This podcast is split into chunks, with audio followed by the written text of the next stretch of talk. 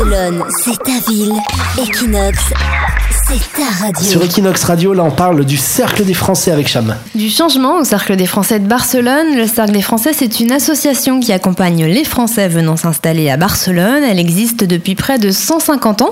Elle a été fondée par le célèbre diplomate Ferdinand de Lesseps. Le cercle aide notamment dans le domaine de l'emploi et du logement.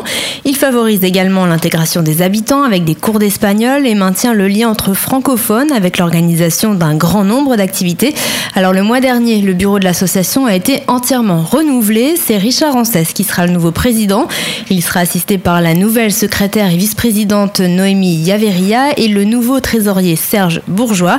La nouvelle équipe entend remobiliser la communauté française autour de cette association historique avec notamment davantage d'activités culturelles et la création d'un pôle entreprise. Merci Cham. Barcelone, c'est ta ville.